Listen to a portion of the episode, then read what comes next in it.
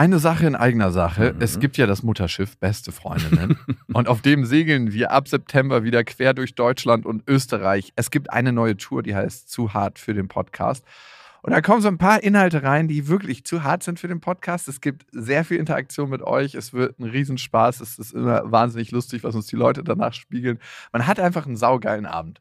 Also wir zumindest. Wir zumindest und hoffentlich auch alle anderen. Wir hatten auch letztes Mal die Erfahrung gemacht, dass beste Vaterfreudenhörer bei der Tour waren und auch sehr viel Spaß hatten. Ja, unbedingt. Und unbedingt. irritiert waren, was wir hier überhaupt machen. ja, ganz Freunde. genau. Es gibt ja Leute, die hören beste Vaterfreunde, die kennen beste Freundinnen nicht. Mhm. Und es wird eine gesunde Mischung. Also sowohl beste Freundinnen als auch beste Vaterfreundenhörer werden abgeholt. Und ihr könnt euch jetzt die Karten sichern. Die Infos findet ihr in den Shownotes und die Karten gibt es auf bestefreundinnen.de. Und es gibt nicht so viele. Also falls ihr überlegt, macht's lieber jetzt. Eins, zwei, drei. Ich habe, ich habe lieb.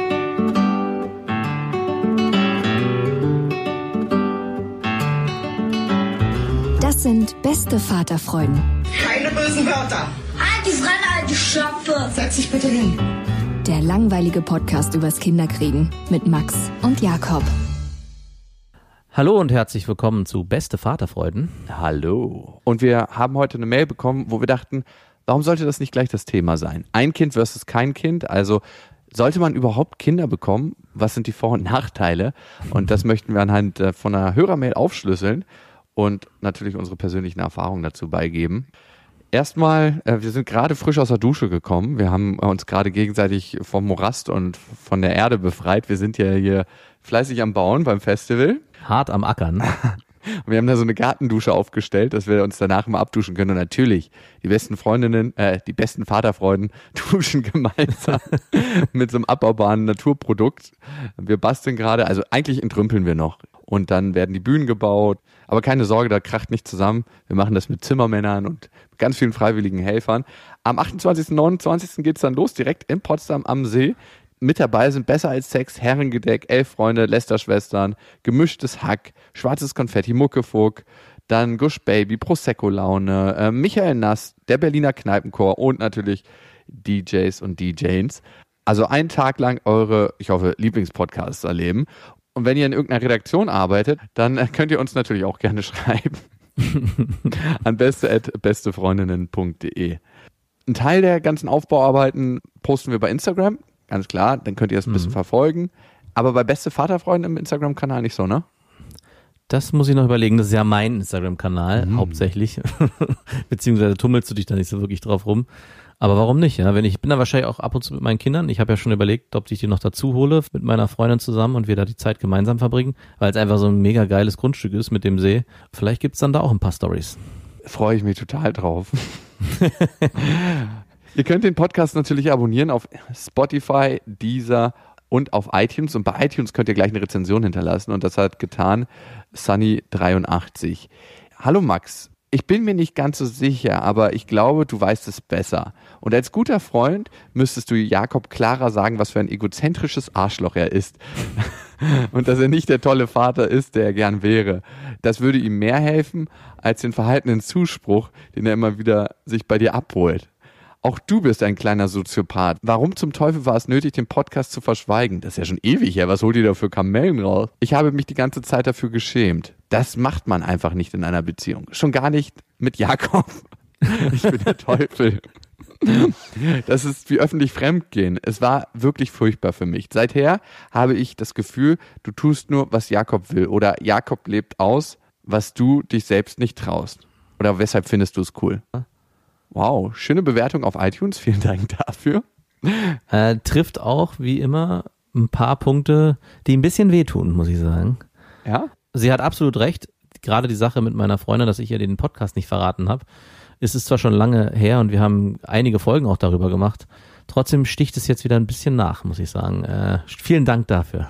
Aber ich frage mich immer der Unterschied zwischen, ich schäme mich dafür, wenn jemand so einen richtig dicken Max machen muss mit einem Auto. So, kennst du so richtige Autoprollos, die dann immer noch mal so aufs Gaspedal treten ja. an der Ampel, wo ich mir denke, wow, was ist bei dir schiefgelaufen? Und ich schäme mich nicht wirklich, ich habe da Mitgefühl mit denen so ein bisschen. Weil ich denke, ja. ich hole die gleich mal aus ihrem Auto und nehme die mal in den Arm. Hier kannst du dich mal richtig fallen lassen, Bursche. Ich habe eher Mitgefühl mit so einem Menschen. Und sie schämt sich ja richtig für dich und für mich.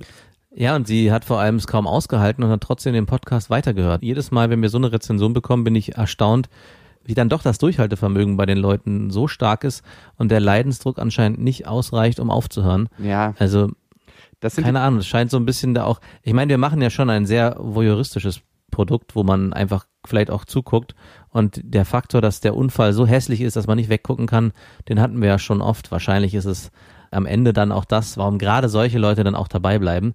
Aber ich vermute oder ich hoffe, dass am Ende alles gut wird. für wen? Für die Hörerin, für dich oder für mich? Na, für uns. Also wenn es für uns gut wird, wird es auch für alle anderen dann gut. Ich weiß nicht, ob das hier vom Happy End lebt. Für mich ist ja auch oft die Frage, ne, was, was erzähle ich und äh, spare ich was aus oder so, aber ich denke mir dann jedes Mal so, auch wenn einige Leute, die wissen, dass ich den Podcast mache, es sind jetzt nicht so viele, immer die Hände über den Kopf schlagen, wenn die wissen, was ich hier so erzähle. Aber ich finde, wenn man nicht mehr seine eigenen inneren Gefühle und Meinungen preisgeben darf, wo ist man denn dann? Und wenn man sich dafür schämt? Klar schäme ich mich für manche Sachen, aber sie sind trotzdem in mir drin und wenn ich die dann nicht ausspreche, dann wird es doch nicht besser. Ich glaube, das größte Problem ist am Ende eigentlich nur, warum in einem Podcast und warum öffentlich. Ich glaube, viele haben gar kein Problem damit, dass jemand radikal die Wahrheit sagt. Aber warum muss man es aufnehmen und warum muss man es rausschicken und so viele Leute daran teilhaben lassen? Und das ist ja immer die Frage, worüber wir uns auch streiten. Ich sage immer, es gibt eigentlich nichts. Guck mal, jeder hat in irgendeiner Form Dreck am Stecken, schmutzige Gedanken, Sachen, die nicht in Ordnung sind, die gesellschaftlich bewertet werden. Und ich will einfach nicht mehr die Grenze machen zwischen, uh, das darf man jetzt und das darf man nicht. Weil genau das erzeugt so eine scheinheilige Scheißwelt, wo manche Leute sagen, ja, bei uns ist alles total super, aber dabei ist überhaupt nicht alles super. Und jeder hat das Gefühl auf einmal, dass er so tun müsste, als ob alles super wäre, aber dabei ist nicht alles super. Und dann gibt wieder Tage, da ist alles super, aber es lebt doch aus der Mitte heraus und nicht aus dem, oh, bei uns ist alles gut und die ganzen Scheißsachen, die behalten wir für uns. Aber muss man dazu einen Podcast machen? Kann man das nicht auch so im Alltag leben? Also für mich ist es ein Aspekt, auch anderen Menschen Erleichterung zu verschaffen, zu sehen, guck mal, wie kacke es bei dem läuft. Dann ist auch gar nicht so schlimm, wenn ich mal über meine Kacke rede. Es ist halt so, als ob sich dein Nachbar immer ein dickeres Auto kauft und noch ein dickeres Auto. Und dann kommt er auf einmal mit einer Schrottkarre an. Und du denkst so, eigentlich ist mein scheiß Auto auch gar nicht so scheiße. Wir haben beide Scheißautos. Ja, mein, einfach wie- nur fucking 70 PS und äh, rosten unterm Arsch weg. Wir wollten ja einsteigen mit der Hörermail und darum lesen wir die am besten mal vor. Sie kommt von Lina. Hallo, ihr Hasen. Eure letzte Folge hat mich nachdenklich gemacht. Ich schwanke seit circa einem Jahr zwischen ein Kind und kein Kind. Ich bin seit fünf Jahren in einer tollen Beziehung, gemeinsame Wohnung, Zukunftspläne. Bei dem Thema Kind schwanken wir zusammen, sehen manchmal ein Kind und verlieben uns, möchten direkt eins machen. Dann sind wir im Urlaub und beobachten verzweifelte Eltern mit Schreikind. Und in diesem Moment denken wir nur, yes, zum Glück haben wir keins. Aber ich komme mal zum Punkt. Das größte Argument gegen ein Kind ist bei mir die berufliche Situation. Ich bin TV-Redakteurin, schwanke auch hier oft zwischen Liebe und Hass zum Beruf. Will noch vieles andere beruflich ausprobieren. Da bremst ein Kind doch, oder? Ich habe das Gefühl, dann ständen mir keine Optionen mehr offen. Was denkt ihr? Gab es in puncto Beruf und Kind bei euch Zweifel? Oder bei euren Freundinnen? Liebe Grüße, Lina. Also diese Frage, ein Kind, kein Kind, die kommt ja eigentlich ursprünglich daher, dass man sagt, bei Familien, die schon mehrere Kinder haben, die sagen am Ende, ein Kind ist eigentlich kein Kind. Das merke ich ja auch gerade bei mir, dass mit zwei Kindern sich der Alltag nochmal so extrem noch mehr auf Kinder fokussiert, dass man jetzt denkt, wir haben uns damals beschwert mit einem Kind, wenn man mal irgendwie den Abend nicht Ruhe hatte oder am Tage mal keinen Freiraum hat. Mit zwei Kindern ist es irgendwie 200-prozentig nochmal schlimmer. Du hast ja auch immer wieder Situationen, wo du meckern kannst und sagen kannst, mir geht es am allerschlimmsten. Ey, das ist wirklich ist- jedes Mal so. Es war schon so, als du ein Kind Vorsprung hattest, ne, als du Vater warst. Ja, geht leider nicht. Jakob, das musst du einfach verstehen, das weißt du halt noch nicht, weil du kein Vater bist. Und jetzt bin ich Vater und dann denke ich mir so, ja, okay, kann ich einigermaßen nachvollziehen. Und jetzt ist es wieder so, das verstehst du halt nicht. Das kannst du halt nicht wissen. Wenn man zwei Kinder hat, ist das halt nochmal ein ganz komplettes neues Ding. Also es ist halt viel, viel krasser und naja, komm du da erstmal hin. Ja, aber es ist ja nun wirklich so. Aber ich wusste ja selber nicht darum. Also es ist jetzt so, dass es mit zwei Kindern so Ja. ist, dass den größten Teil der Zeit, die ich dann arbeiten muss oder ähm, mich mit dir irgendwie rumplage, da muss meine Freundin halt einspringen und beide Kinder hüten. Vorher konnte man noch irgendwie sagen, ja, wir geben mal das eine Kind irgendwie vielleicht zu Oma oder man guckt, wie man das gemanagt bekommt, aber bei einem Kleinkind, was gerade mal fünf Monate alt ist, funktioniert das meistens nicht. Und da kommt so viel dazu, dass mein Jammern auch meiner Meinung nach natürlich berechtigt ist. Aber es soll ja jetzt vor allem darum gehen, ob überhaupt ein Kind in der beruflichen Situation machbar ist.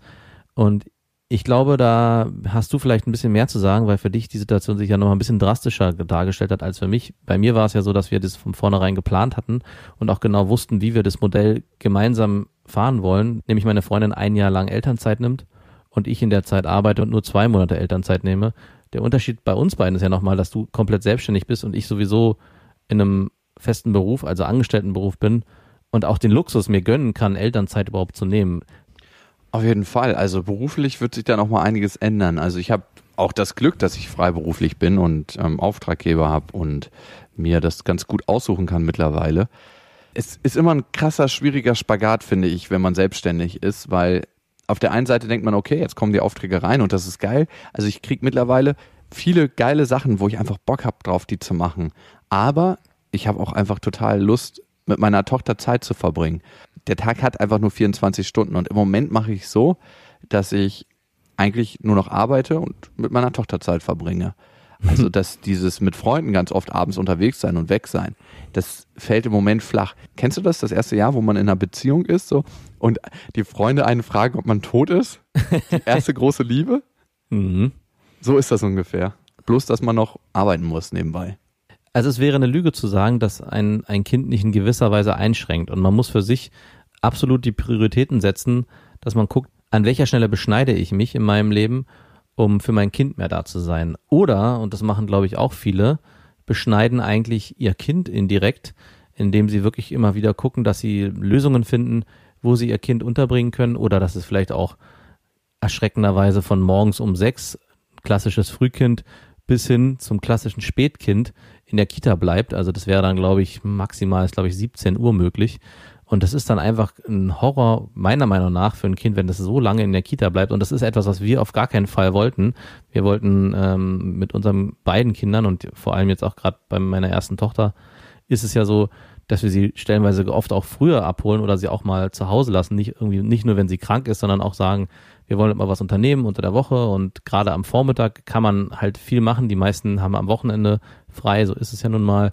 Und dann sind auch die ganzen Unternehmungsorte, wo man hinfahren kann, sei es Zoo oder ein Schwimmbad oder was auch immer, sind halt alle voll. Und somit muss man halt auch einfach gucken, in welchen Bereichen beschneide ich mich. Und es gibt halt nur drei Bereiche, wo man gucken kann. Das ist einmal die eigene Freizeit, die man einschränken kann. Man kann gucken, ob man sich beruflich einschränken kann. Dann muss man aber sehen, ob das finanziell klappt.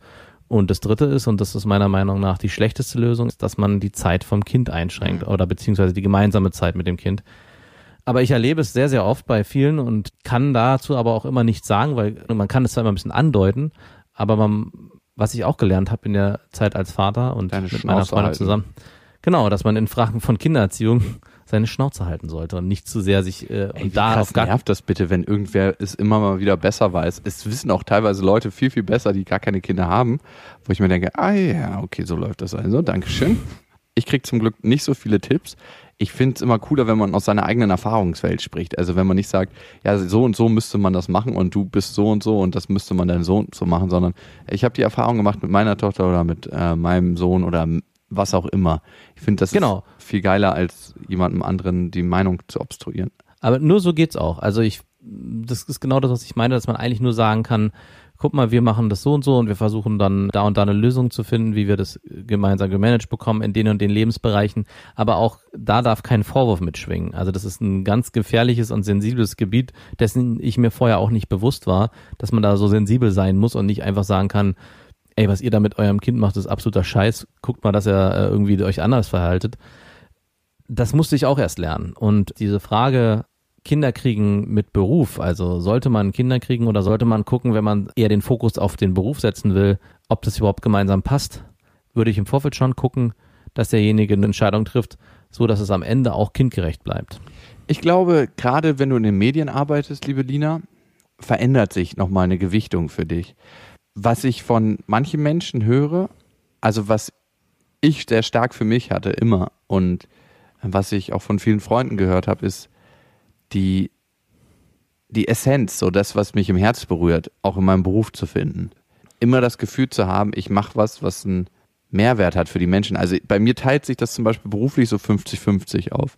Ich mache 50 Prozent der Jobs, weil es einfach schnell und leicht verdientes Geld ist, weil ich einfach merke, okay, das kannst du und das machst du mal eben und das fällt dir nicht schwer und das ist ganz lustig. Es ist so, als ob man irgendwie ein bisschen Fastfood isst und das macht jetzt weiter nichts mit mir. Es ist so, als ob man rausgeht, sich eine Zeitung kauft, ein bisschen rumblättert und dann nach Hause kommt und einfach gut drauf ist. Das sind 50 Prozent meiner Jobs. Und dann gibt's die anderen 50 Prozent, die ziemlich krasse Arbeit sind, wo ich mir sehr viel Gedanken zu machen muss, wie ich das baue und was ich da kreiere und wie ich das mache. Die erfüllen mich dafür auch sehr. Ne? Das ist so ein bisschen das nachhaltigere Vergnügen ich würde sagen, Kind ist eher die zweite Hälfte von Job. Also wenn du es als Job sehen möchtest. was sich von innen heraus erfüllt. Allerdings ist es auch sehr, sehr viel Arbeit. Und ich komme immer wieder in die Situation, wo ich mir denke so, oh krass, alter Schwede, ey, das machst du jetzt alles. Und ich wundere mich manchmal über mich selber, dass ich nicht so doll davon genervt bin, wie ich eigentlich sein müsste. Mit deinem Kind meinst du? Jetzt? Genau. Von dem eigenen Kind. Also man sieht Dinge, bei anderen Menschen und sieht, dass sie zum Beispiel ein Schreikind haben und dass es total ätzend sein muss. Man ist vom eigenen Kind auch total genervt. Aber man ist von dem eigenen Kind nicht so genervt, wie man es eigentlich sein müsste. Das ist irgendeine hormonelle Schranke oder man ist einfach viel, viel liebevoller, als man das erwarten würde. Du schreibst ja, Lina, dass du in oft Situationen erlebst mit deinem Freund, bei dem du andere Familien siehst und das Kind extrem schreit. Und die sind auch für die Familie oder für die Eltern auch ätzend. Das kann man nicht anders beschreiben. Aber das sind trotzdem nur Momentaufnahmen, die du dann auch so wahrnimmst und für dich gleich eine Rechtfertigung kriegst. Oh, sehr gut, dass wir kein Kind haben. So eine Situation will ich eigentlich gar nicht erleben. Aber für die Familie und für die Eltern, und ich denke, das ist zum, größten Teil, sind das nur kleine Ausschnitte von einem eigentlich sehr erfüllten Leben. Und ich erlebe das auch immer wieder, wenn ich Situationen habe, wo meine Tochter einfach auch mal irgendwie meckert und rumnervt oder auch nachts nicht schlafen will, da bin ich satirisch genervt, weil das wiegt in keinster Weise die schönen Momente auf. Also es steht dann in keinem Verhältnis. Die Waage fällt eigentlich extrem runter auf der positiven Seite. Und es gibt eine Situation, die ich mit meiner Freundin und meiner Tochter, als sie noch, glaube ich, erst ein halbes Jahr alt war, im Urlaub erlebt habe. Und dort war eine Familie, die schon ältere Kinder hatten und wir meinten dann irgendwie, ja, wie ist es denn eigentlich? Wir haben jetzt unsere Tochter und die Welt ist total schön und blumig und wie ist es, wenn man ein älteres Kind hat? Die hatten, glaube ich, ein drei- oder vierjähriges. Und diese Eltern meinten schon ziemlich abgegessen, naja, es wird anders. Und bei mir stellte sich so ein Gefühl ein, oh Gott, bleibt es nicht so schön und so, so, so blumig, wie es jetzt ist und hatte so ein bisschen Angst vor der Zukunft, gerade so diese drei, vier, wenn das Kind einen eigenen Charakter entwickelt und dir auch an, anders entgegentreten kann als vielleicht noch ein Baby. Und ich bin ja jetzt in der Situation, dass meine Tochter jetzt bald drei Jahre alt wird und ich kann es überhaupt nicht bestätigen. Also ja klar, es wird anders, aber es wird positiv anders. Also es wird nicht negativ anders. Es ist einfach noch schöner, als ich es im ersten Jahr wahrgenommen habe. Was ich erstaunlich finde, ist, ich dachte mir, irgendwann bin ich wahrscheinlich, weil ich so gewohnt war von Beziehungen, die ich davor hatte, aber ich meine, die Beziehung zum Kind ist ja nochmal was ganz anderes. Irgendwann bin ich irgendwie abgegessen darauf. Irgendwann reicht's mir und irgendwann habe ich keinen Bock mehr. Aber für mich, jetzt persönlich in der Beziehung zu meiner Tochter, hat sehr still und leise angefangen und es wird irgendwie von Woche zu Woche größer, das Gefühl, was uns verbindet. Ja, das ist so, als ob man. Ist ein Kennenlernprozess. Ist ein totaler Kennenlernprozess, ist ein drauf einlassen und es ist irgendwann das Realisieren, dass du den wichtigsten Menschen in deinem Leben gefunden hast. Mhm. Und da spielt dein Beruf natürlich auch noch eine sehr wichtige Rolle und es ist wichtig, dass du dich da auslebst und es kann aber sein dass tatsächlich, dass das gar nicht mehr so eine Gewichtung hat, wenn du dein Kind bekommst und wenn du merkst, okay, du bist jetzt auch Mutter, dass ein Teil in dir so groß ausgefüllt wird, dass dieses Ich muss mich verwirklichen gar nicht mehr so riesig groß ist und nicht mehr so eine Gewichtung hat. Ich meine, gerade wenn du in den Medien bist, du kreierst ja Sachen, du bist als Redakteurin, kreierst du Geschichten, kreierst du eine künstliche Realität. Und in dem Moment, wo du ein Kind hast, kreierst du eine wirkliche Realität. Und es kann sein, dass sich das dann anders aufwiegt. Nicht, dass die Arbeit dann keinen Spaß mehr macht oder dass es dir unwichtig ist, aber es kann sein, dass diese neue Realität dir wichtiger ist auf einmal.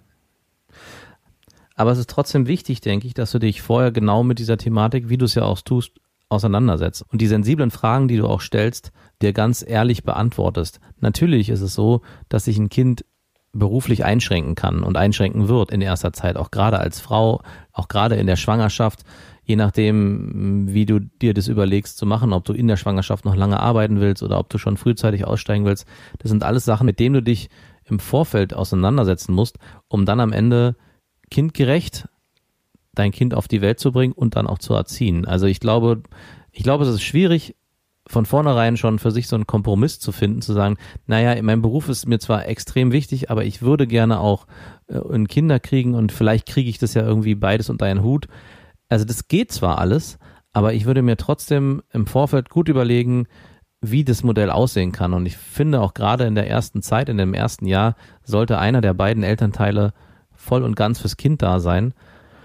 Und das kann auch der Mann sein, das kann die Frau sein. Das ist am Ende, glaube ich, nicht so wichtig. In meiner Idealvorstellung ist es die Frau, die gerade in der ersten Zeit da ist, aber es äh, das haben wir auch schon viele Mails bekommen dazu, dass wir da ein bisschen altmodische Modelle fahren, aber es kann natürlich auch anders funktionieren. Wir haben mal mit einer Freundin gesprochen, die unbedingt ein Kind wollte und auch einen sehr anspruchsvollen Beruf hatte, ich glaube in der Redaktion irgendwo.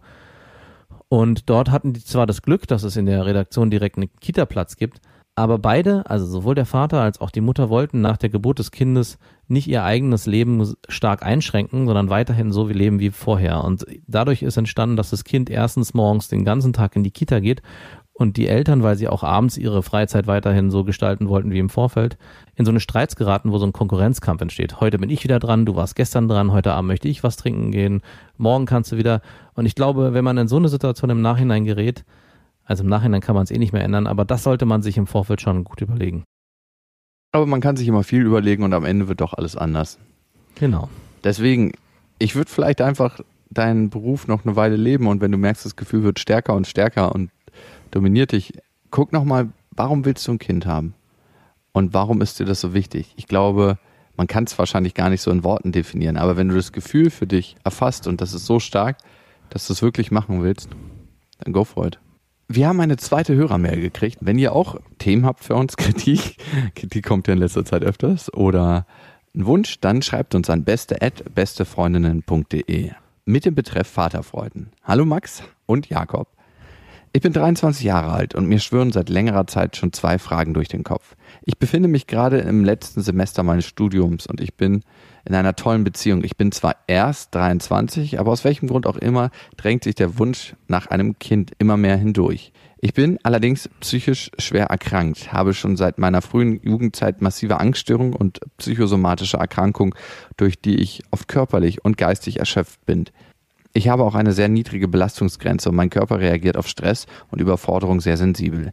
Ich bin deshalb eigentlich fast durchgehend in Therapie, aber den Rucksack hat man leider, wenn man erstmal an sowas erkrankt ist, immer mit sich zu tragen. Ich mache mir nun schon seit längerer Zeit Gedanken, ob man mit diesem Hintergrund überhaupt mal Kinder kriegen sollte. Habe auch gelesen, dass sich Angst und Stress schon im Mutterleib aufs Kind auswirken kann. Aber auf der anderen Seite denke ich mir, dass ich mir doch nicht für meine psychischen Erkrankungen für immer die Strafe aufdrücken sollte, keine Kinder in die Welt zu setzen. Ich würde gern mal von euch wissen, was ihr darüber denkt. Also ich muss ehrlich sagen, als ich die Mail zum ersten Mal gelesen habe, war das so ein sensibles Thema für mich, dass ich ein bisschen Angst hatte, auch darauf zu antworten. Und äh, jetzt, auch wenn du sie vorgelesen hast, merke ich wieder, dass es so ein schwieriges Thema ist, dass ich schon innerlich so ein Gefühl kriege, wie antwortet man darauf richtig und kann man darauf überhaupt die richtige Antwort geben? Ich habe äh, mal eine Freundin gehabt, die auch schwer psychisch krank war und für sich irgendwann überlegt hat, sie möchte auch Kinder kriegen und möchte ähm, nicht sich nicht einschränken lassen von ihrer Krankheit und vor allem dieser der Angst, dass es sich auf das Kind überträgt, vielleicht schon im Mutterleib.